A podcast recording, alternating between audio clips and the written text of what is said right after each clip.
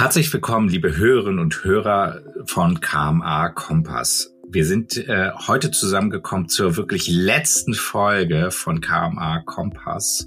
Das ist natürlich sehr, sehr traurig, aber Lisa, nichtsdestotrotz feuern wir heute äh, aus allen Rohren. Was haben wir heute vor? Genau, hallo liebe Hörerinnen und Hörer. Wir sind heute zu zweit und machen eine Mischung aus Recap und Ausblick. Ich bin persönlich ähm, relativ melancholisch schon und freue mich jetzt aber auf das Gespräch. Wir hatten so eine Art Vorgespräch auch zu dieser Folge und Jeremy, du hattest unsere acht Podcast-Themen beziehungsweise acht Folgen, die wir gemacht haben, in so vier Kategorien zusammengefasst, was ich super spannend fand, ehrlich gesagt, weil wir ja zwei Staffeln aufgenommen haben und auch unterschiedliche Staffelmottos hatten, also auch Blickwinkel, unter denen wir bestimmte Themen betrachtet haben. Und wir sind trotzdem immer wieder zu diesen vier Themen zurückgekommen, zu diesen vier Bereichen. Für unsere Hörerinnen und Hörer, Jeremy, welche vier Themen hast du da benannt? Also ähm, wir hatten einfach äh, wirklich äh, verschiedenste Themen, die man aber so ein bisschen zusammenpacken konnte. Und da fand ich einmal das Thema Führung ganz stark, äh, insbesondere Vera Starker, äh, Kerstin Stachel, die das einfach toll beleuchtet haben aus den verschiedensten Blickwinkeln, wie im Grunde genommen Führungskräfte Dinge vorleben und auch die Kultur im Krankenhäusern vorgeben. Und wir hatten aber auch so einen Punkt, äh, ich nenne es Systeme, ähm, Krankenhausinformationssysteme, wie äh, auch AnwenderInnen damit umgehen. Und da hatten wir Steffi Kemp von Sana, die da einfach sehr tolle Beispiele gegeben hat, aber auch Vision, wie sie sozusagen das Ganze neu ähm, stricken möchte. Das Thema Kooperation, wie arbeiten wir im Grunde genommen zusammen ähm, mit verschiedensten Unternehmen, auch externen Unternehmen, da hatten wir Henning Schneider als Chief Information Officer der Asklepios oder auch Tobias Krick, der gerade im Bereich äh, Startups äh, diverse Ko äh, Kooperationen sozusagen zusammenführt. Und das Thema Finanzierung und Einsparpotenziale so ein bisschen kaufmännische Sicht im Grunde genommen reinzubringen. Einmal Martin Schumm mit dem Krankenhaus Zukunftsgesetz, kurz KZG, oder Christian Dreißigacker, der zum Thema Nachhaltigkeit und auch, warum Nachhaltigkeit gerade jetzt auch aus ökonomischer Sicht wertvoll ist, diverse ähm, Punkte gegeben. Christian Dreißigacker als Geschäftsführer des ähm, Unfallkrankenhaus äh, Berlin BG Kliniken und auch dort verantwortlich für die gesamte Nachhaltigkeitsstrategie der BG Kliniken. Das ist quasi ein relativ großer Rundumschlag, finde ich richtig gut. Und ich finde, wir sind damit auch wahrscheinlich der einzige Podcast, bei dem man auch zu, zuerst die letzte Folge hören kann. Das heißt, liebe Hörerinnen und Hörer, falls Sie das erste Mal reinhören, bleiben Sie einfach dran. Wir führen so ein bisschen durch die vier Themenbereiche, durch unsere acht Folgen, picken Sie sich raus, ähm, was Sie am interessantesten finden und hören Sie dann mal rein. Wir freuen uns auf jeden Fall. Ich habe festgestellt, von den vier Bereichen, das Einzige, was so ein bisschen rausfällt, ist das Thema Cybersicherheit, was wir besprochen haben ähm, mit der Eileen Walter. Und obwohl das natürlich auch auf eine Art und Weise mit Systemen zu tun hat, aber ich würde beim Thema Führung erstmal bleiben. Ähm, hattest du eine prägnante Aussage oder ein großes Learning, was du aus der Folge mit Vera Starker mitgenommen hast? Absolut. Also gerade dieser Punkt Defragmentieren des Arbeitsalltages. Also im Grunde genommen werden Mitarbeitende, hat sie ja erwähnt, alle zwei Minuten, man könnte sagen permanent unterbrochen. Und der Fokus war, dass man dachte, naja, im Krankenhaus, Patientinnen haben ja immer irgendwelche Fragen, aber es ist ja gar nicht mal, dass die Patientinnen sie unterbrechen, denn äh, die kommen an, was hatte gesagt, elfter Stelle, sondern es sind generell Kolleginnen, es sind E-Mails, Telefonate, Auskünfte. Und das sorgt zu einer enorm hohen Arbeitsbelastung. Und wenn man dann zugrunde legt, dass ein konzentrierter Mensch wiederum circa sechs Minuten benötigt, um wieder in diese konzentrierte Arbeit zu kommen, sorgt das einfach zu einer hohen Unzufriedenheit, Arbeitsbelastung und im Grunde genommen alle zwei Minuten äh, unterbrechen, sechs Minuten wieder reinkommen. Wann arbeiten diese Leute eigentlich im Grunde genommen? Oder sie sind einfach hundertprozentig im Stress. Absolut, absolut. Ich fand es hier ähm, auch ganz spannend, dass sie ähm, besonders bei diesen Telefonunterbrechungen gesagt hatte, dass, ähm, ich glaube, sie hatte ein Klinikbeispiel gebracht, wo die das dann durch einen selektiven Telefondienst gelöst haben und nicht dadurch, dass ähm, 20 Leute irgendwie aufpassen müssen, dass irgendwer ans Telefon geht. Und diese Umsetzung von der Defragmentierung ist ja auch eine Maßnahme, ganz praktisch, die gar nichts kostet. Das ist eine Umstrukturierung ähm, wo keine neuen Ressourcen geschaffen werden müssen, sondern man strukturiert nur die Ressourcen, die man hat, um. Und das fand ich ganz ähm, spannend. Nicht alles kostet also Geld an Veränderungen, was wir besprochen haben. Insbesondere wenn es dann im Grunde genommen um Mitarbeiterzufriedenheit geht. Viele denken ja an wie soll ich sagen, der kostenlose Apfel, das kostenlose Mittagessen, was wir dann aus äh, diesen äh, aus Startup-Welt kennen. Aber es gibt da ja auch ganz viele Dinge, wie man im Grunde genommen auch MitarbeiterInnen ja zufriedenstellen kann und auch das Krankenhaus ähm, positiv äh, darstellen kann. Da ähm, hat ja auch Kerstin Stachel einiges erwähnt. Ähm, Hast du dir dazu, äh, ist da irgendwas rausgekommen aus dem Gespräch mit Kerstin Stachel, wo du dachtest, Mann, das war jetzt aber spannend? Auf jeden Fall. Du hast quasi schon die perfekte Überleitung gebildet und zwar mit dem Zusammenhang Mitarbeitenden ähm, Zufriedenheit und Geld und wie der Zusammenhang dort besteht. Es gibt eine Aussage aus dem Podcast mit Kerstin Stachel, die hat sich mir quasi ins Gehirn gebrannt. Und zwar hat sie gesagt, wer für Geld kommt, der geht für Geld. Und das finde ich super spannend, ähm, weil es stimmt, wenn man mal länger drüber nachdenkt. Und eben auch ähm, die Aussage, die dahinter steht, das ist also klar, ähm, Geld kann schon in bestimmten Bereichen ein Motivator sein, aber besonders bei Mitarbeitenden Zufriedenheit und ähm, Mitarbeitende halten, ist es eben nicht das Nonplusultra. Ein Beispiel, was mir da noch in den Sinn gekommen ist, ich möchte es jetzt auch ein kleines bisschen ähm, abstrahieren, ist ähm, die Klinikschließung vom Asklepios Klinikum Holzminden letztes Jahr. Vielleicht ein kurzer Recap, um alle da abzuholen. Ähm, das Klinikum Holzminden ist ähm, Ende letzten Jahres ins Schutzschirmverfahren gegangen, hat also auch da Insolvenz angemeldet. Und nach diesen drei Monaten, das war Ende November 2023, mussten sie tatsächlich auch schließen. Sie hätten sonst noch die Möglichkeit gehabt, ins ähm, Insolvenzverfahren in Eigenverwaltung zu gehen, müssten dafür natürlich aber die Gehälter und Löhne wieder selber finanzieren können.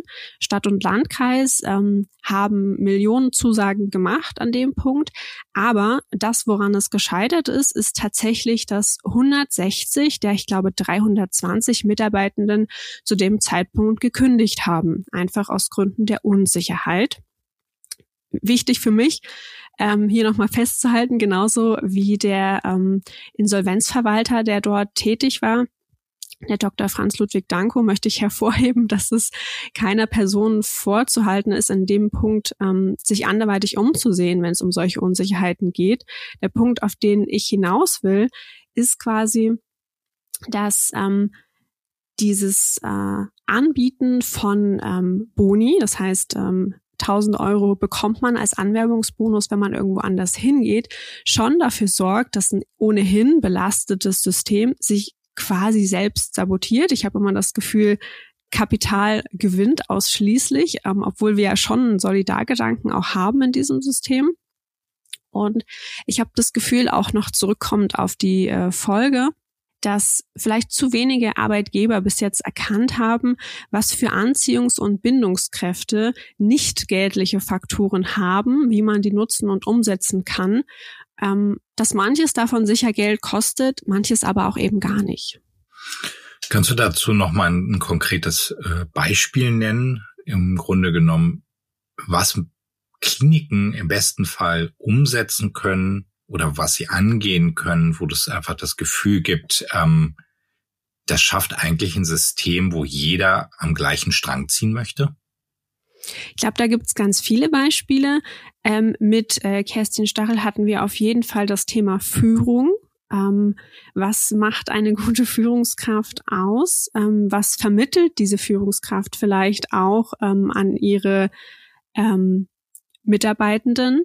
Und ähm, was muss die vielleicht auch leisten und was nicht, wer ist geeignet. für eine Führungsposition? Muss wirklich jeder führen, der schon x Jahrzehnte zum Beispiel im Klinikum ist? Und ähm, dass es eben auch bestimmte Skills gibt, die eine Führungskraft haben sollte, die man aber auch lernen kann. Ähm, genau, ich glaube, das ist ein ganz äh, konkretes Beispiel. Ähm, fällt dir noch was ein? Ich finde super, ähm, den Gedanken zu haben, um es ganz plakativ zu sagen, der kompetenteste, äh, die kompetenteste Ärztin, der kompetenteste Arzt ist nicht unbedingt die kompetenteste Führungskraft. Und äh, sich darüber gewahr zu werden und auch darüber gewahr zu werden, dass bloß weil man wie soll ich sagen, in der Vergangenheit äh, Dinge durchmachen musste, dass man das nicht repetieren muss, sondern im Grunde genommen sich auch darüber Gedanken machen kann, was in der Vergangenheit vielleicht in der Führung nicht so schön war, dass man das dann nicht ähm, in der Klinik vorlebt, als auch im Grunde genommen nicht alles in der Klinik um Leben und Tod geht. Mhm. Ich finde es hier noch wichtig zu sagen, ähm, dass es ja auch nicht darum geht, Leuten Kompetenz abzusprechen, sondern einfach mal Dinge zu hinterfragen, zu reflektieren und ähm, auch stetig zu verbessern. Das machen wir im medizinischen Sinne ja auch. Ähm, und das finde ich, können wir im äh, äh Kompetenzsinne genauso tun, Führungskräfte. Genau.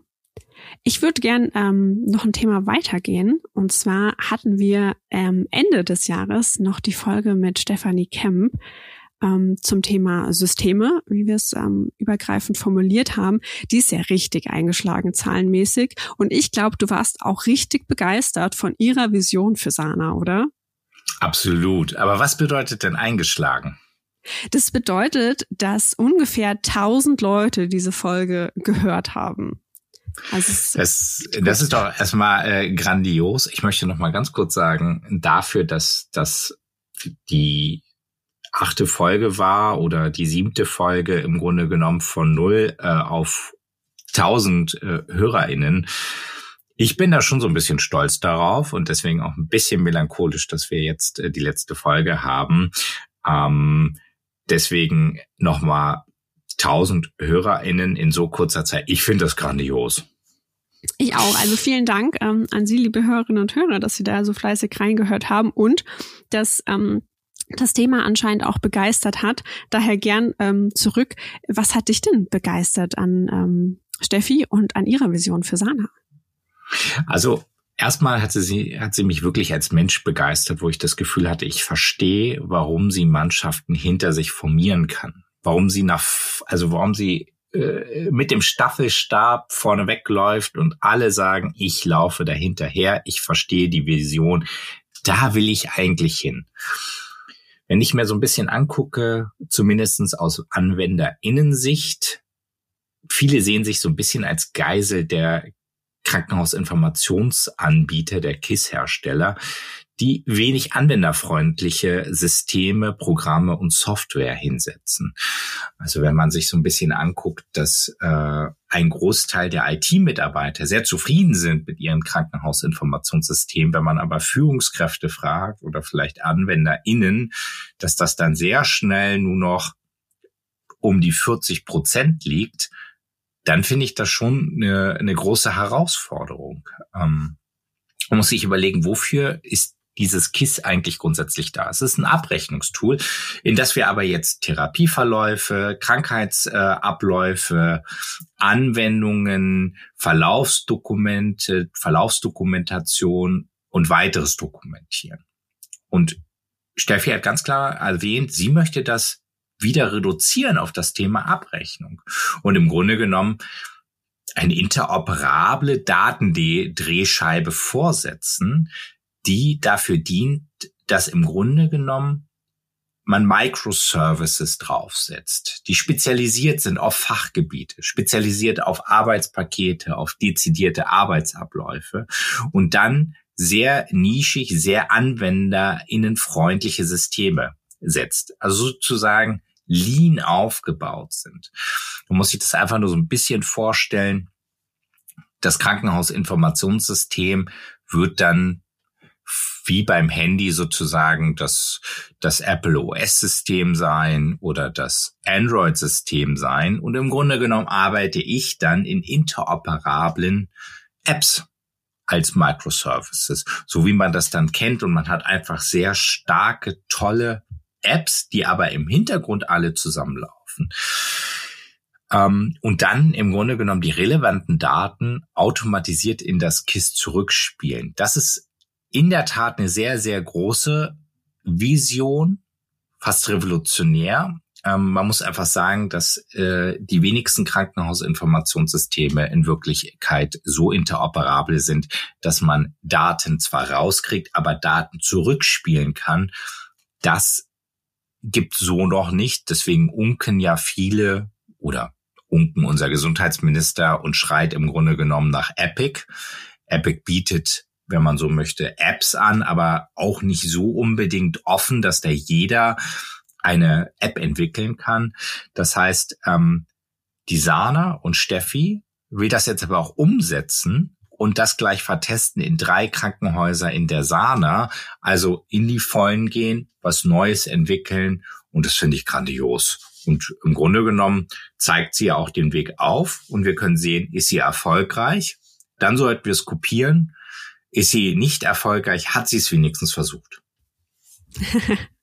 Auf jeden Fall. Ich bin super gespannt, ähm, was dabei rauskommt und habe mir tatsächlich fest vorgenommen, dieses Thema noch ein bisschen im Auge zu behalten und mal so in einem halben Jahr, Jahr zu gucken, wie das aussieht.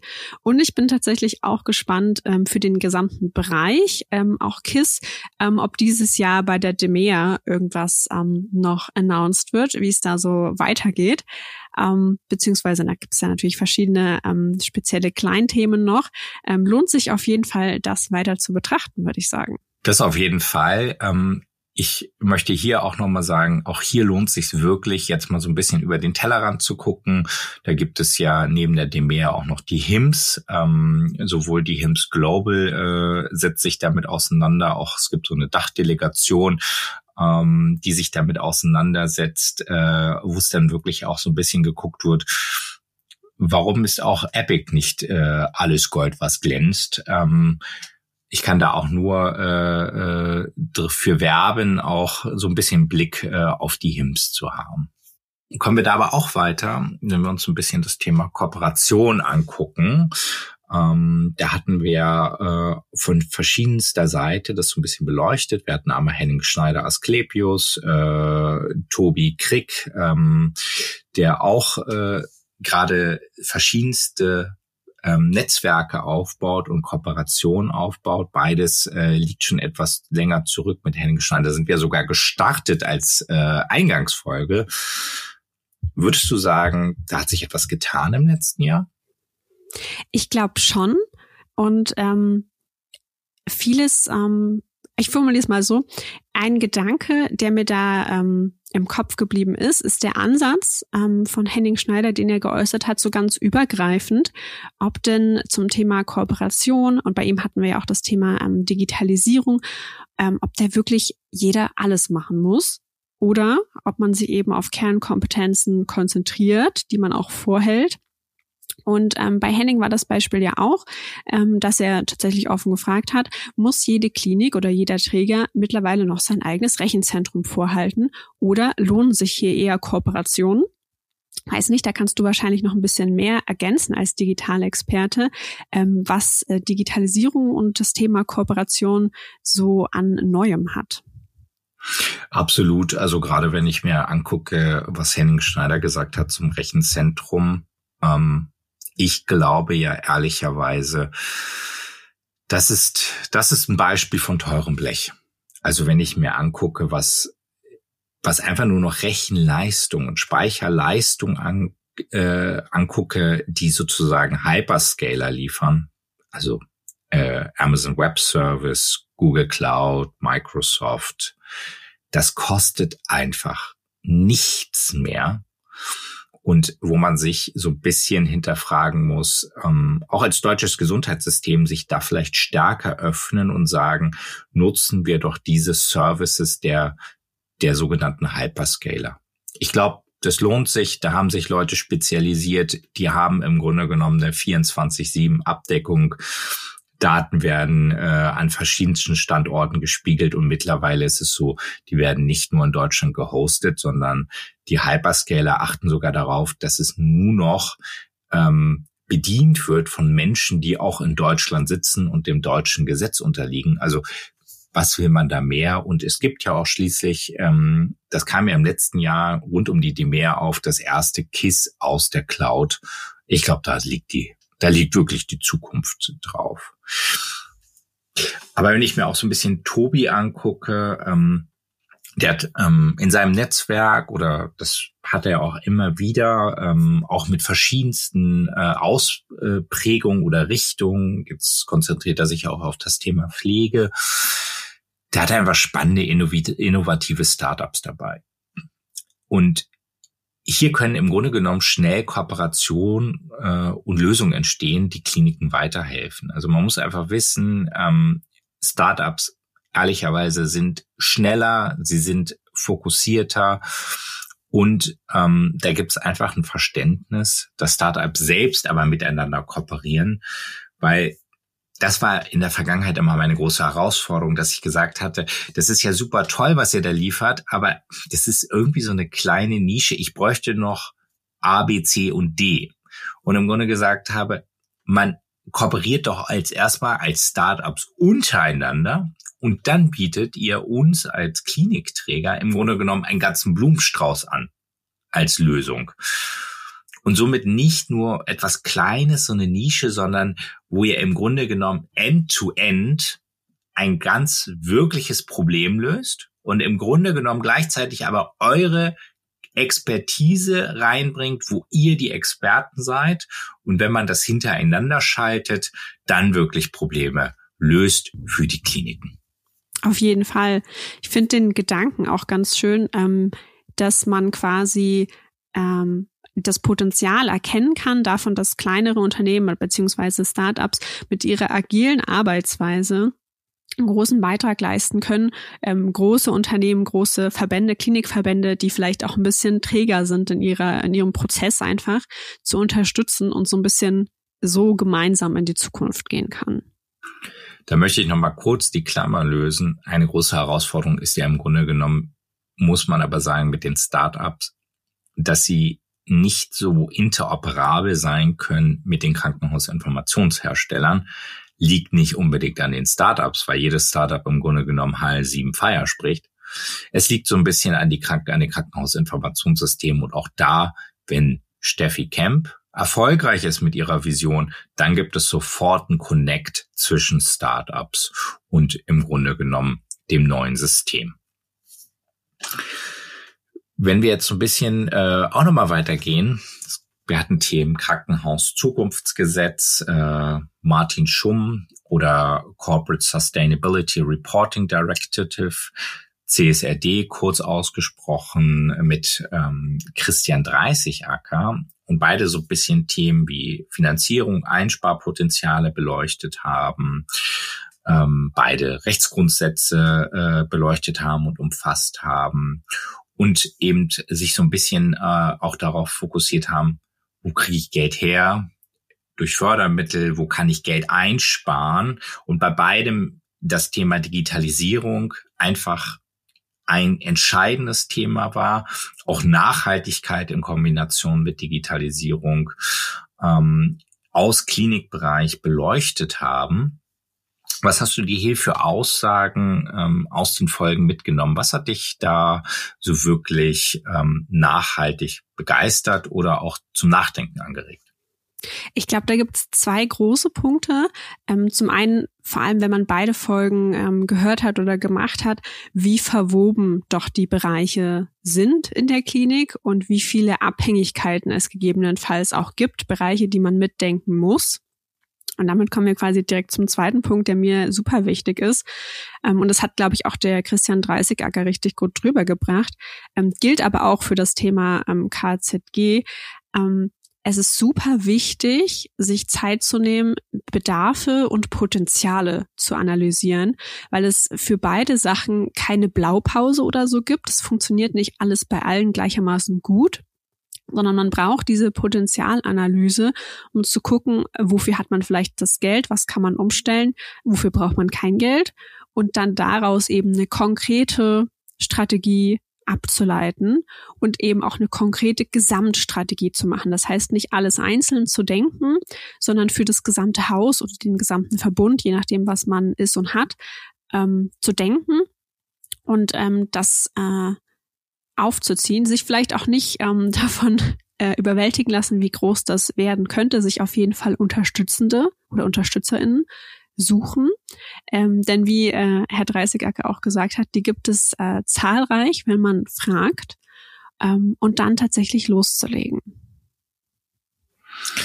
Absolut. Ich finde wirklich dieses Thema eine konkrete Strategie ableiten, eine konkrete Strategie haben, ganz, ganz wichtig. Ähm, weil im Grunde genommen, auch wenn wir uns zum Beispiel in Richtung KZG angucken, einzelne Maßnahmen bringen uns nicht weiter. Es ist ein, im Grunde genommen mit der Verordnung eigentlich ein relativ tolles Gesetz. Klingt jetzt ein bisschen äh, pathetisch und verrückt, aber im Grunde genommen wird ja sehr ganz oder sehr klar gesagt, was, äh, was im Grunde genommen diese Fördertatbestände, was man da abdecken muss. Also das finde ich schon relativ konkret für so ein Gesetz.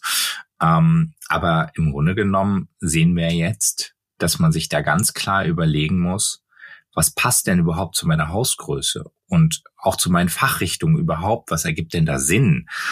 Ähm, dass man da so ein bisschen auch überlegt, welche Folgekosten muss ich denn eigentlich nach KZG weiterfinanzieren können und werden sich diese amortisieren? Also wenn man diese Fragen nicht unbedingt positiv beantworten kann, das hat ja auch äh, Martin Schumm rausgestellt, sollte ich vielleicht trotz rechtlicher Vorgaben eine Umsetzung oder zumindest den Umsetzungsgrad hinterfragen. Und wirklich da so ein bisschen überlegen, kaufmännisch, wenn es gerade aktuell schwierig für mein Haus aussieht, was sind Prio-Themen und welche Themen ergeben vielleicht keinen Sinn und ist es entweder etwas, wo ich mit Abschlägen dann lieber rechne, aber es im Grunde genommen kostengünstiger ist, bis hin zu keiner weiß ehrlicherweise, wie das dann mit den Abschlägen läuft, ob sie kommen oder ob es, wie Martin Schumm sogar gesagt hat, am Ende vielleicht doch Einzelfallprüfungen an die, an den Häusern gibt und dass man da nochmal ganz neu überlegen kann, KZG, am Ende steht viel in den Sternen, muss man wiederum sagen, aber im Jetzt und Hier eher zu überlegen, was passt zur Strategie, was passt zum Haus und was kann ich mir eigentlich leisten.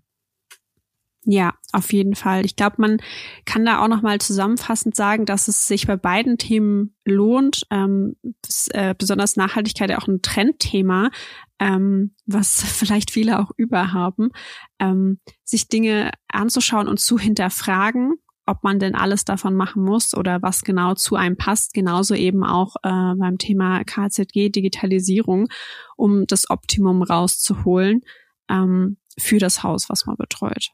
Sag mal, wenn du dir das jetzt so ein bisschen mal zusammenfasst und anguckst, ähm, wie im Grunde genommen so das, das, das perfekte Krankenhaus aussieht, ähm, da sind ja sowohl bei Kerstin Stachel als auch bei Vera Starker ähm, ein Begriff immer wieder gefallen. Weißt du, was ich meine? Ja, auf jeden Fall. Also ich habe seit der Folge mit äh, Kerstin Stachel da auch immer so ein bisschen drüber nachgedacht. Sie hat das Magnetkrankenhaus eingebracht und nach allen Folgen, die wir so gemacht haben, habe ich immer so Magnetkrankenhaus Plus im Kopf als Begriff, der so ein bisschen ähm, viele Veränderungen zusammenfasst, die wir mit den Expertinnen und Experten besprochen haben und äh, vielleicht so ähm, zumindest ein symbolisches Goal sein kann, ähm, wohin man kommen könnte. Also ist es im Grunde genommen das Krankenhaus der Zukunft, das Magnetkrankenhaus Plus. Was würde da eigentlich jetzt noch fehlen, ähm, was wir vielleicht noch nicht so ganz beleuchtet haben? Also es gibt auf jeden Fall zahlreiche Themen, besonders ähm, für die zweite Staffel, die Krankenhaus der Zukunft, die man noch beleuchten könnte und die man vor allem auch mitdenken muss. Wir haben einmal den ganz großen Bereich künstliche Intelligenz und da glaube ich ganz fest, dass KI auch im Gesundheitswesen viel verändern wird und vor allen Dingen ähm, auch schnell. Äh, ich erinnere mich, ähm, als wir auch gebrainstormt haben zu bestimmten Folgen, ähm, auch im Verlauf des Jahres, dass sich da oder dass du bemerkt hast, dass sich auch super viel verändert hat, schon seitdem wir das Thema zum ersten Mal so ein bisschen reingebracht hatten. Und ich glaube, das ist ein ganz großer Punkt, den man ähm, besprechen muss. Ähm, dann haben wir ganz viel ähm, Infrastruktur. Das heißt, Klinikbau zum Beispiel. Ähm, haben wir auch noch nicht detailliert drüber geredet. Wie, wie baut man eigentlich das perfekte Klinikum? Ähm, ich glaube, wir hatten in verschiedenen Folgen ähm, auch mit dem Christian Dreißigacker so bestimmte Sachen, zum Beispiel, ähm, wo baut man die Elektronik am besten hin? Er hatte Beispiele gebracht aus dem asiatischen Raum, dass die das teilweise ein bisschen anders machen, weil die natürlich auch andere Umweltgegebenheiten haben. Aber hier gibt's glaube ich, auch super viel ähm, Potenzial und super viel ähm, Anforderungserhöhungen im Laufe der Jahre auch, ähm, wie die Kliniken sein müssen. Haben nicht ähm, ohne Grund, dass viele Kliniken äh, auch teilweise neu, komplett neu gebaut werden aktuell. Ähm, das ganz große Thema Krankenhausreform, was ähm, noch nicht äh, final ist, äh, wo noch einiges passiert, äh, was sicherlich auch für viele strittig ist. Ähm, und natürlich Thema ähm, Mitarbeitende. Wir haben das Thema Zeitarbeit und zum Beispiel ausländische Fachkräfte gar nicht detailliert beleuchtet. Aber auch das ist ein großer Punkt im Krankenhaus der Zukunft. Dazu möchte ich einfach ähm, zwei Dinge sagen, die mir in meiner Arbeit sozusagen auch ins Gedächtnis gebrannt worden ist, ähm, wenn gerade zum Beispiel auch Onkologen sagen, vor ungefähr 15 Jahren wusste ich im Grunde genommen jedes Medikament, ich wusste jede Nebenwirkung, ich wusste jede Studie, ähm, sei mal dahingestellt, wenn man äh, sich so ein bisschen auseinandersetzt, wie es Flatiron Health auch groß geworden, lag es ja genau darin zu sagen, ähm, nicht jeder Arzt äh, performt so stark, äh, nicht jeder Arzt ist so gut wie der andere und dass man sagen kann, ähm, wenn ein Arzt besser ist, was macht er denn anders? Und ähm, da wurde mir einfach auch ganz klar gesagt, wenn ich doch jetzt hier die künstliche Intelligenz habe, sowas ganz Plattes, recherchieren, solange sie im Grunde genommen bitte nicht halluziniert, aber dass ich viel schneller aktuelle Studienlagen sichten kann und im Grunde genommen viel schneller Informationen gewinnen kann, die ich so gar nicht mehr im Kopf habe. Und gerade wenn man in, im Onkologischen guckt äh, und man hat irgendwie ähm, die dritte, vierte Therapie, da gilt es dann auch wirklich zu gucken, was sind denn ganz, ganz neue Erkenntnisse, die man da irgendwie einsetzen kann. Und ein Thema Krankenhausreform möchte ich auch nochmal werben. Wir sehen im Grunde genommen, wer auf LinkedIn folgt, äh, und da gibt es ja einige äh, Minister, Ministeriensmitarbeiter, ähm, Bundestagsabgeordnete, die äh, in diverse Länder reisen und sagen, ach, wie sieht denn das Ganze aus? Und eigentlich müssten wir nur in den Norden zu einem Nachbar schielen, Dänemark, die auch eine Krankenhausreform hinter sich haben, denkt man, aber im Grunde genommen, wenn man mit denen spricht, da gibt es äh, sehr viele, die sagen, hier ist immer noch nicht alles abgeschlossen. Wir haben, wir haben Dinge gut gemacht, wir haben Dinge nicht so gut gemacht. Wir haben im Grunde genommen, dass es immer noch Krankenhäuser gibt, die sozusagen zusammengelegt werden, gemerged werden. Warum lernen wir nicht so ein bisschen auch noch mal aus Dänemark? Denn ehrlicherweise äh, gibt es da Regionen, die sind so versprenkelt. Die haben diverse kleine Inseln unter sich. Also wo es dann wirklich darum geht, dass eine Krankenversorgung über eine große Distanz zurückgelegt werden muss und die ehrlicherweise sagen, wir haben noch weniger Mitarbeitende, wir haben noch weniger Personal und eigentlich mit Freude nach Deutschland schielen, verstehe ich nicht, warum wir da nicht so ein bisschen stärker auch nochmal zurück auf Dänemark gucken und da überlegen, was lief gut, was lief da nicht so gut. Auf jeden Fall ist ein Blick wert. Ich glaube, damit sind wir am Ende unseres Recaps und unseres Ausblicks auch angekommen und damit auch am Ende von der letzten Folge KMA Kompass. Und ich glaube, hier ist nochmal ein großer Punkt, ähm, Danke zu sagen. Auch ähm, weil wir, ich weiß nicht, ob es ähm, alle mitbekommen haben, wir sind sehr dankbar. Wir wurden nominiert zu den Top 10 der Lieblingspodcasts im Bereich Digital Healthcare und Innovation des Dachraums und zwar vom Magazin Unboxing Healthcare. Ähm, und da haben, glaube ich, sehr viele Leute auch gewotet. Äh, ich glaube, zum Stand der Aufnahme jetzt noch kein Ergebnis ähm, bekannt. Aber ungeachtet dessen, allein die Nominierung ist eine sehr große Ehre. Es freut uns, dass Ihnen unser Podcast so gut gefallen hat. Deswegen auch vielen, vielen Danke äh, oder Danke von meiner Seite. Hören Sie einfach trotzdem weiter rein, bewerten Sie den Podcast, teilen Sie ihn, machen Sie ihn größer, auch wenn es die letzte Folge vom Karma Kompass war. Genau, und ansonsten thematisch geht es natürlich weiter auf Karma Online. Und äh, interessierte Podcast-Hörerinnen und Hörer können ja mal ähm, da schauen und auch gespannt sein. Äh, Time wird das äh, Podcast-Thema natürlich nicht aus den Augen verlieren. Ähm, und ja, dann hören wir uns vielleicht bald wieder. Und mein letzter Punkt, danke Lisa. Es war toll mit dir. Das freut mich. Dieses Danke kann ich ehrlich ganz groß zurückgeben. Wenn ihr keine Folge verpassen wollt, dann abonniert unseren Podcast. Und natürlich freuen wir uns über eine 5-Sterne-Bewertung auf Spotify, Apple Podcasts oder von wo auch immer ihr unseren Podcast hört. An dieser Produktion waren beteiligt Lisa Marie Hofmann für Redaktion, Skript, Aufnahme und Organisation, Daniel Dünchem für Produktion und Schnitt, Anja Jahn sowie Jeremy Dähn für Moderation und Nina Jenschke für Cover. KMA Kompass ist eine Produktion der Georg Thieme Verlag KG.